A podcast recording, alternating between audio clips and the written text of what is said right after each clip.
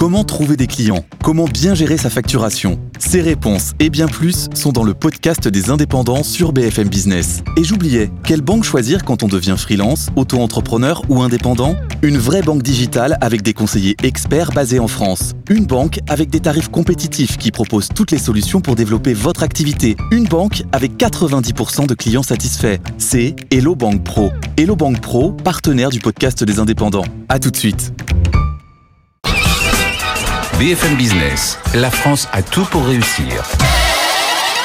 Et nous y voici justement dans ce studio de BFM Business. Bonjour Fabrice Le Sachet. Bonjour Jérôme. Porte-parole et vice-président euh, du euh, MEDEF. Alors chaque fois que l'on se voit, c'est, euh, c'est à l'occasion de, de cette ref. Je crois que c'est la quatrième fois. Je crois qu'à chaque fois, on se dit, est-ce que la prochaine rentrée sera sans crise? On a eu le Covid, on a eu plein de choses. Cette fois-ci, hyperinflation, conséquence de la, la guerre en Ukraine. Est-ce qu'une rentrée sans crise, c'est possible en économie en France? Déjà, les crises, ça fait partie du quotidien des entreprises. Alors là, on parle de crise macro mais les chefs d'entreprise ont l'habitude de gérer des crises au quotidien en fait. Hein. C'est une succession de crises quand on est chef d'entreprise. En tout cas, moi, c'est comme ça de temps en temps que je le vis. Et euh, là, la différence, c'est que ce sont des crises qui peut-être dépassent l'échelle simple de l'entreprise. Vous l'avez dit, il y a l'inflation.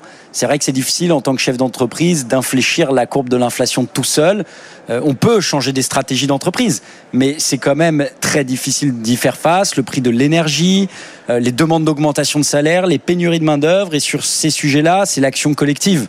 Et donc c'est pour ça que des organisations patronales qui peuvent être parfois euh, décriées ont toute leur utilité pour peser. Alors sur l'inflation, évidemment, on peut pas peser directement sur les marchés, mais sur la hausse des salaires, c'est un peu plus possible. On peut permettre peut-être que les réglementations euh, qui permettent de limiter les dommages euh, collatéraux soient euh, mises en œuvre. On peut sur les pénuries de main d'œuvre, ça a touché tous les secteurs. Cet été, vous avez dû partir, je l'espère pour vous en tout cas, en vacances ou aller une fois dans un restaurant. Vous avez vu que il y a des restaurants. On manquait de monde partout. Partout.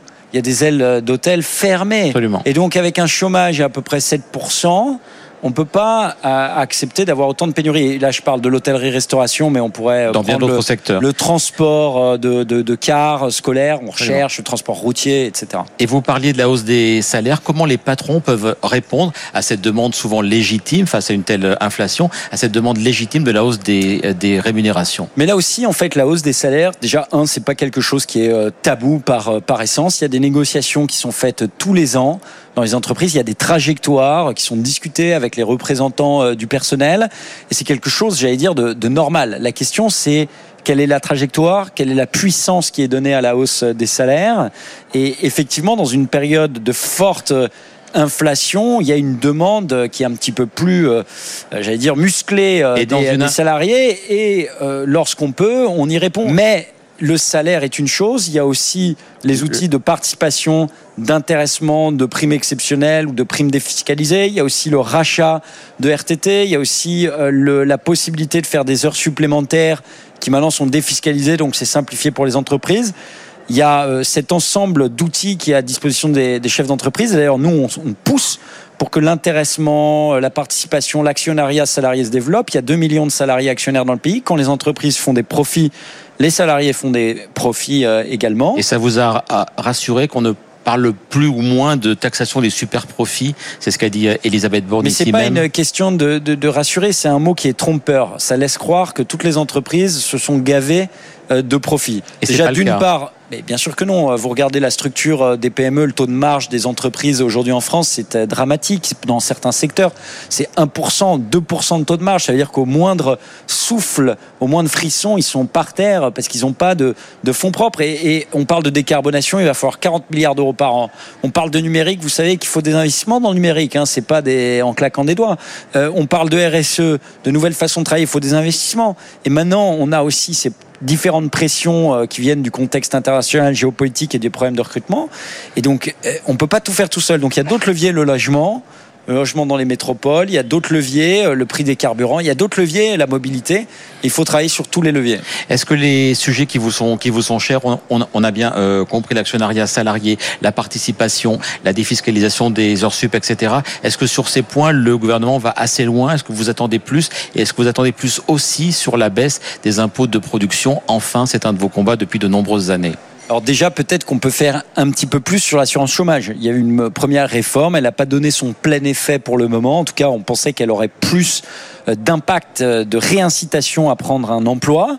Euh, aujourd'hui, quand on voit le nombre de demandes qui ne sont pas satisfaites, on doit s'interroger sur un système qui aujourd'hui est rigide. Il n'est pas en accordéon. C'est-à-dire qu'on devrait avoir une clause de retour à meilleure fortune. C'est-à-dire quand la situation se tend sur le marché de l'emploi, c'est là où l'assurance chômage, les revenus de remplacement doivent jouer leur plein effet. Lorsqu'il n'y a pas de travail, lorsque quelqu'un cherche et qu'il n'y a pas de travail, c'est là où l'accordéon doit se déployer, la solidarité nationale au plus fort. Mais là, en l'espèce, on ne peut pas, euh, j'allais dire, continuer à avoir cette situation. Il faut accepter qu'il y ait de la mobilité géographique.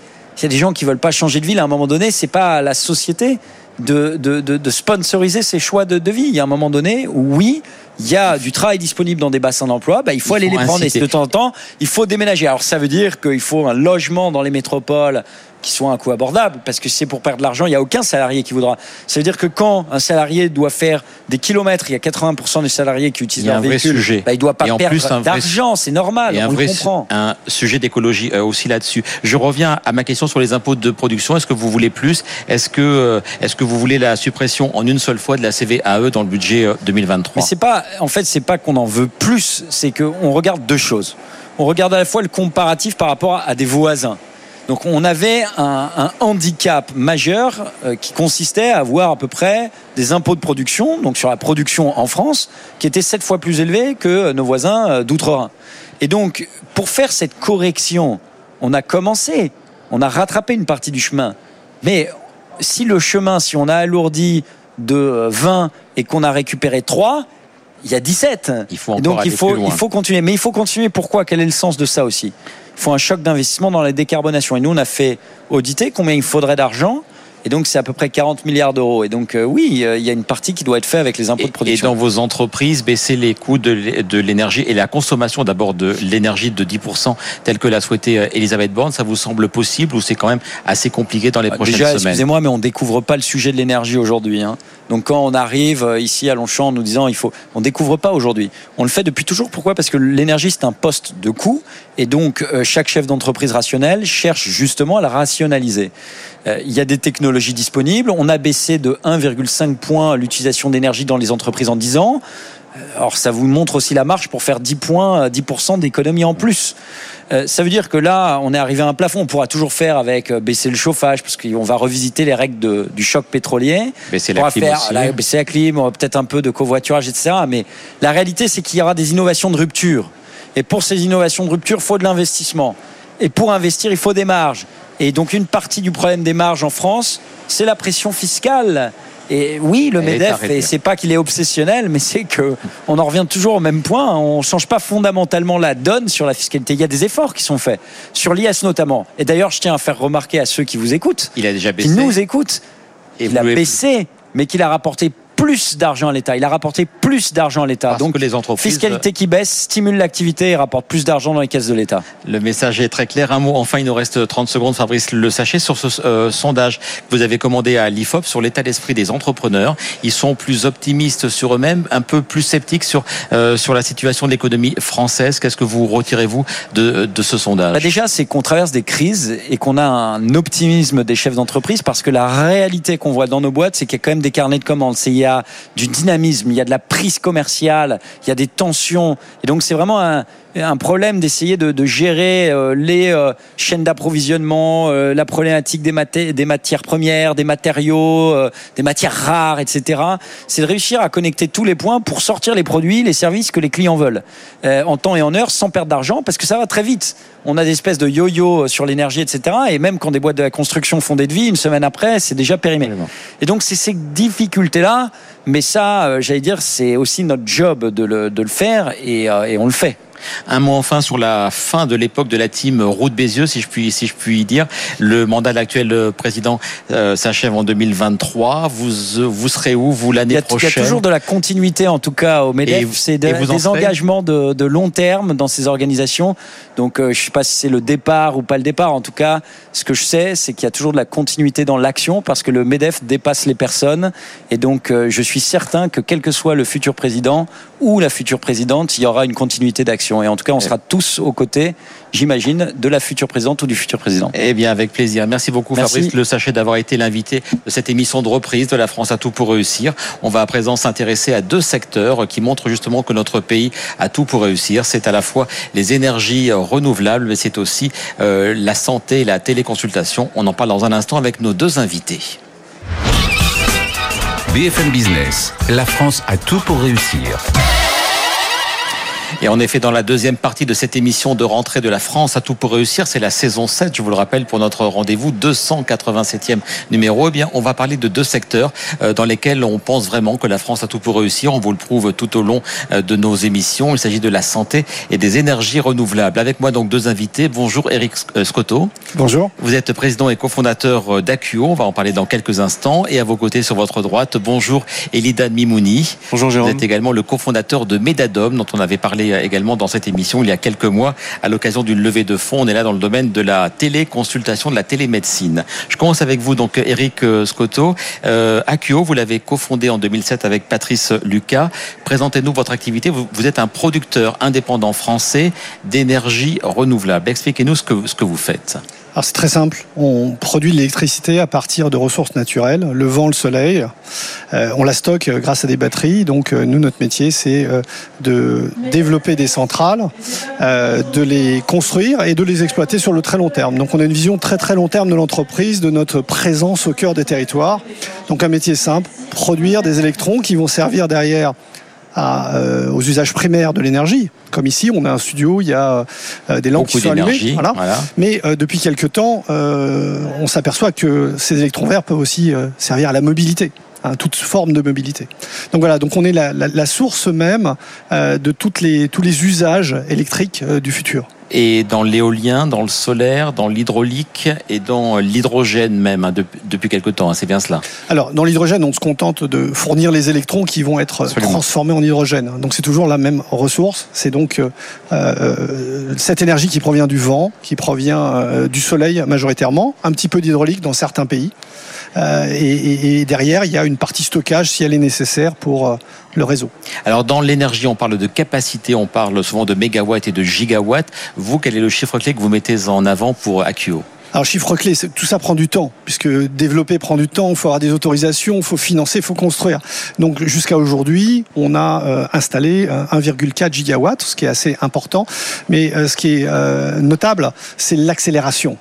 Euh, nous allons dans les 12 mois qui viennent mettre en chantier l'équivalent, même un peu plus, de ce que l'on avait euh, déjà installé, euh, puisque tout ça est en train de mûrir, les projets mûrissent, et donc on va installer 1,6 gigawatts, ce qui fait que dans les 12 mois, on sera à peu près à 3 À trois. gigawatts. Ouais. Euh, En France et dans quel pays essentiellement? Alors pas qu'en France, puisque nous sommes dans une vingtaine de pays. Bien sûr, on a un groupe français. Nous avons démarré euh, en 2007, comme vous l'avez dit, en France.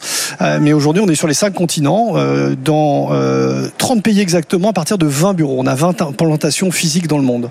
Alors votre parcours justement, donc la, la co-création de la, de la société en 2007, mais vous-même, vous étiez déjà dans le secteur avec Perfect Win, c'était en 2003. C'était quoi cette première aventure et pourquoi avoir bifurqué vers une autre aventure, celle d'Acuo? Ah bah c'est l'ancêtre en fait, c'est la genèse, c'est la genèse de tout. 2003 dans l'éolien, on est une poignée. hein, aujourd'hui ceux qui euh, sont encore là, ça se compte sur les doigts d'une main. Euh, et donc on avait une technologie qui était la plus mature, qui était la technologie éolienne. Donc on s'est lancé euh, sur la promotion de l'éolien en France et déjà en Turquie et en Pologne. Donc déjà cet appétit pour pour l'étranger. Mais on est dans un secteur extrêmement capitalistique. Et donc en 2006, on avait eu beaucoup de succès, on avait été très vite et il fallait beaucoup d'argent pour construire tous ces projets. On avait construit un certain nombre et on a fait un choix. Un choix qui a été de vendre la France au numéro mondial de l'époque, euh, l'électricien espagnol, euh, ce qui nous a donné les moyens de nos Iberdrola, ce qui nous a donné les moyens de nos ambitions et donc de diversifier le projet, d'aller vers d'autres technologies comme le solaire, l'hydraulique et surtout d'aller vers euh, plus de pays et donc de se diversifier géographiquement en restant indépendant, ce qui est le maître mot de, de, de cette action qu'on a, qu'on a, a décidé euh, en vendant euh, En contre cœur, 2006. mais euh, contraint et forcé pour pouvoir continuer. Vous parliez d'un secteur très capitalistique. Est-ce qu'en termes de rentabilité, on, on- on a l'impression qu'on est à un moment où ça commence à payer euh, enfin Il y a beaucoup d'investissements, vous le rappeliez, et on a l'impression, et notamment euh, dans l'éolien, mais pas que, que les investissements qui sont très très lourds sont en, en train d'être intéressants et pour vous et pour l'État d'ailleurs aussi, puisque au départ beaucoup de subventions, mais ensuite quand vous quand vous euh, commencez à être rentable, vous commencez à reverser euh, une partie de vos profits dans les caisses de l'État. C'est bien ça le modèle économique qui est en train de changer? Alors le modèle économique, il est en train de changer puisqu'il il- il est euh, quasiment plus subventionné. Euh, Peut-être dans certains pays où ça arrive encore, mais aujourd'hui, ce sont des processus compétitifs, des appels d'offres. Nous-mêmes, nous sommes des spécialistes de la vente de cette énergie sur le marché. Donc c'est très intéressant euh, puisque pendant longtemps, on nous a parfois euh, d'être des qualifiés aspirateurs de subventions. qualifiés d'énergéticiens alternatifs. Ouais. Euh, et et aujourd'hui, ce qui, ce, qui, ce qui nous fait plaisir, c'est qu'il n'y a aucune autre alternative aux énergies renouvelables. Hein, donc, Et euh, le nucléaire, c'est quoi? Vous le, vous, le, vous le mettez dans quoi? Alors en fait, euh, ce que j'appelle l'énergie renouvelable, c'est celle euh, qui provient de ressources naturelles, qui n'envoie pas la facture tous les jours. Hein, le soleil ne m'envoie pas la facture, comme disait Jérémy Rifkin dans le film Demain. Euh, je ne paye pas le vent euh, et je ne suis pas sou- soumis à, à- à des intrants. Ce qui fait que, et c'est ça qu'il faut que les gens comprennent, c'est que pour maîtriser le coût de l'énergie, aujourd'hui et demain, il n'y a pas d'autre alternative que les énergies renouvelables. Pourquoi? Parce que le processus, c'est on doit faire appel au capital, aux banques pour nous financer. Donc qu'est-ce qui a changé? C'est qu'il y a 20 ans, il fallait prêcher dans le désert. Aujourd'hui, on a la confiance de tous les intervenants financiers de la planète pour soutenir ce secteur. Donc ça, c'est fait, c'est plus facile. Ensuite, on doit leur donner confiance sur le fait qu'on remboursera la dette. Absolument. Et donc, on s'engage à vendre notre électricité à des prix prédéfinis sur 10 ans, 15 ans, 20 ans. C'est une chance, une chance pour les consommateurs, une chance pour les entreprises, puisque il n'y aura pas euh, de variation du prix au fil du temps. Et c'est ça qu'on doit rappeler en permanence et sur lequel il faut insister. La chance de euh, nos entreprises et de nos sociétés pour maîtriser le coût de l'énergie passe par les énergies renouvelables. Et dans ce domaine, la stratégie de la France, il y a eu plusieurs étapes, mais quand même une étape de long terme pro-nucléaire qui nous sert bien maintenant, même s'il y a eu quelques allers-retours. Et sur les énergies renouvelables aussi, cette stratégie, vous la, vous la jugez erratique ou bien plutôt cohérente et qui va dans le bon sens? Ne revenons, enfin, revenons pas sur le passé, regardons devant. Hein, je crois qu'il y a eu des stratégies erratiques un petit peu partout dans le monde. C'est normal, vous passez d'un monde qui a fonctionné d'une certaine façon pendant 100 ans à partir d'énergies fossiles, des mécanismes, euh, des influences, euh, des multinationales qui euh, dirigent ce secteur, à un monde plus morcelé, plus complexe, plus protéiforme. Donc tout ça, ça ne se fait pas facilement. Par contre, aujourd'hui, il n'y a pas un seul État aujourd'hui qui n'a pas compris la pandémie nous a aidé à comprendre aussi la nécessité d'aller vers une autonomie, de produire soi-même son énergie, euh, maîtriser ses coûts. Ça, c'est quelque chose qui a été euh, complètement exacerbé pendant la pandémie. La réindustrialisation, je crois qu'on en parle beaucoup ici, de nos territoires, produire localement. Donc, les énergies renouvelables, c'est tout ça à la fois. Donc, c'est dans cette direction que nous allons. Et, et aujourd'hui, euh, ce qu'il faut regarder, c'est demain et, et en ce moment, beaucoup d'États prennent des mesures d'urgence Absolument. parce qu'ils ont compris que, à côté de leur mix énergétique traditionnel, si on veut répondre à la demande et éviter euh, d'être en, en manque d'énergie, hein, ce qui est un peu euh, le cas un peu partout en Europe aujourd'hui, il faut accélérer la promotion, l'installation des énergies renouvelables. Autre secteur, je le disais, qui est en pleine croissance en France, c'est la, c'est la santé. Dans, ce- dans cette émission, on reçoit souvent des biotech, des medtech. On en a beaucoup euh, parlé euh, lors de la saison 2021-2022. Euh, Racontez-nous, Elidan Mimouni, quelle est l'histoire euh, voilà, de Medadom que vous avez co-créé. C'était en 2017, mais lancé vraiment en 2019. Exactement. Euh, donc on a créé Medadom en 2017. C'est une plateforme de mise en relation entre des professionnels de santé et des patients pour de la téléconsultation dans le cadre de soins non programmés. Vous avez deux, euh, deux, grandes, grandes formules, deux grands modèles. Le premier, c'est une application mobile et web sur laquelle le patient se connecte, s'enregistre, puis accès à un médecin en moins de 10 minutes avec une ordonnance si nécessaire, un compte-rendu médical qui lui est adressé à son médecin traitant. Mais sans mesure prise, sans mesure de tension cardiaque, etc. Il n'y a pas Exactement. ça. c'est le premier modèle, c'est Ouais. l'application mobile et web. Et le second, c'est les bornes et les cabines de téléconsultation qu'on a développées sur l'ensemble du territoire national, qui sont placées principalement euh, dans des officines. Et donc, euh, ces Dans les bornes. Voilà. exactement, en, en pharmacie. Ces bornes sont composées de six dispositifs qui vont permettre d'améliorer le diagnostic et euh, d'avoir un diagnostic beaucoup plus complet côté patient et également pour le médecin. Et on fait soi-même ces autotests, ces autoprises de mesure, ou est-ce qu'on est accompagné soit par le pharmacien, soit par un médecin qui est, en, qui est à distance? Alors le médecin pilote à distance les objets connectés et selon l'autonomie du patient, il est accompagné ou il n'est pas accompagné. Euh, dans 80% des cas, le patient est autonome euh, face au dispositif de santé. Donc on a un otoscope qui permet d'observer le tympan de l'oreille lors d'une otite. On a un dermatoscope pour observer les lésions cutanées. Et ensuite on a des thermomètres, saturomètres pour, pour la saturation en oxygène. Et on a également un tensiomètre pour la, pour, la tension artérielle. Les chiffres clés, combien de téléconsultations depuis la création de l'entreprise et combien de dispositifs sont en service, que ce soit les bornes, les cabines ou même depuis cet été, je crois, des consoles un peu plus légères? C'est ça. Alors, on a développé depuis euh, depuis le mois de juillet euh, des consoles, une console qui est beaucoup plus ergonomique, beaucoup plus souple pour les euh, pour les entreprises de pour les entreprises et les officines de plus petite taille, ce qui va permettre bah, de, de toucher d'autres secteurs de marché.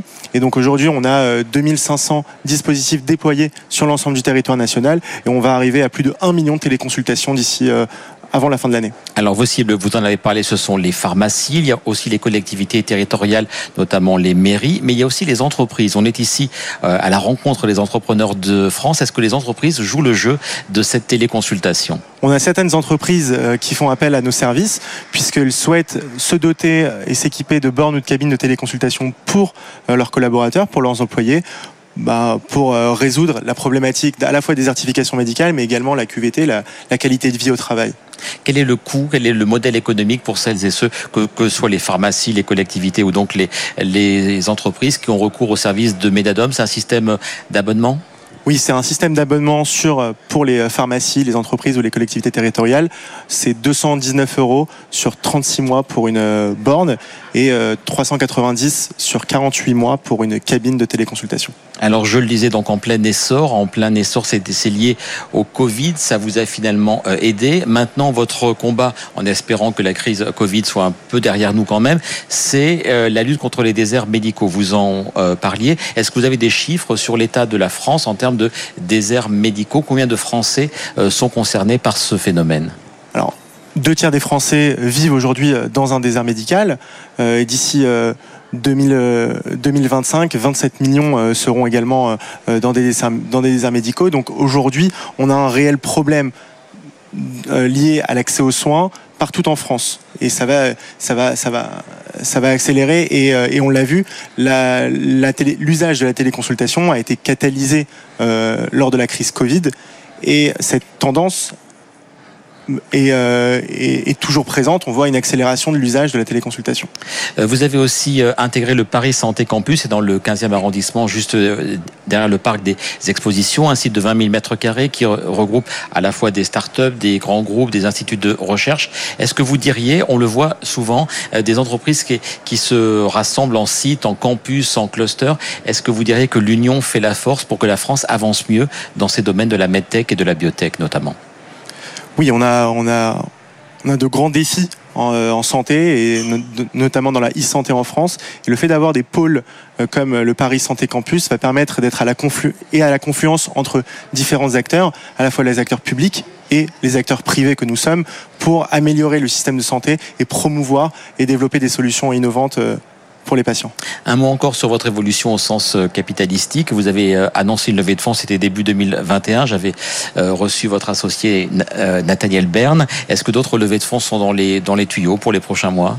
Pour l'instant, on y réfléchit, mais c'est pas c'est pas d'actualité. C'est pas d'actualité. Une, une question à vous deux pour finir. Cette émission s'appelle La France a tout pour réussir. Ça fait plus de six ans qu'elle est à l'antenne. Est-ce que le slogan, qui est celui de notre chaîne, il est encore d'actualité? Est-ce que vous croyez aux, aux, capacités de la France à réussir? Eric, Eric Scotto, pardon. Alors, il est complètement d'actualité. C'est plus, plus que jamais.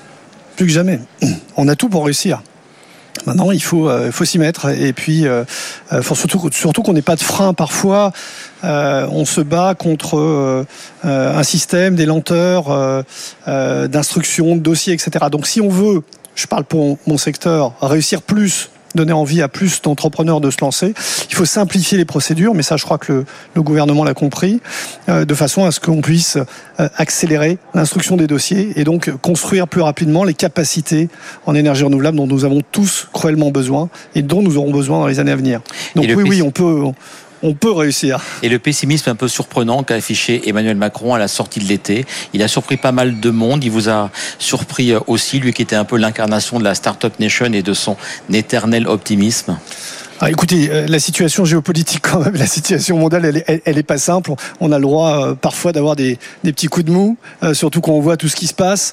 Mais euh, le propre, à la fois d'un chef d'État et puis des chefs d'entreprise, c'est de rapidement passer à autre chose. C'est la résilience, sans, voilà, et sans oublier ce qui se passe, bien entendu. Mais justement, il y a deux réactions où on s'enfonce ou on se défonce, mais dans le bon sens du terme.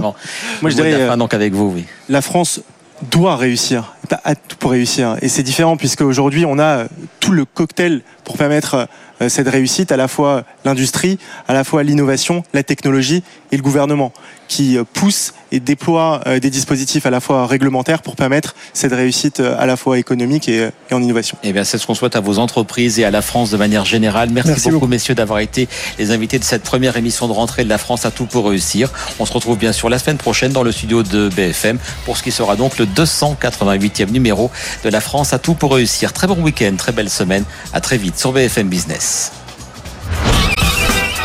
BFM Business, la France a tout pour réussir.